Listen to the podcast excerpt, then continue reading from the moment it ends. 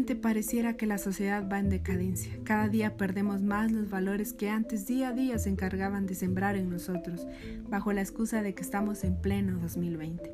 Nos hemos vuelto una sociedad egoísta en el mal sentido de la palabra, pues de por sí el ser humano es egoísta por naturaleza, pero por nuestro propio bienestar muchas veces no vemos el daño que le causamos a las personas.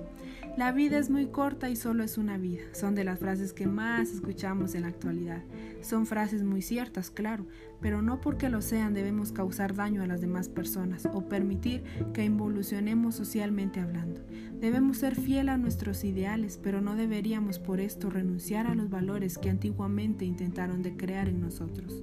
Verdaderamente me considero de las personas que dicen vive y deja vivir, pero a su vez no me gusta la idea de aquellos que pisan a las demás personas para obtener lo que desean, y muchas veces al ver esto nos quedamos callados sin hacer nada. Considero que deberíamos luchar por obtener una sociedad más igualitaria en cuanto a nuestra cultura, religión, idioma, y que a su vez sea menos vanidosa y superficial como nos hemos convertido actualmente.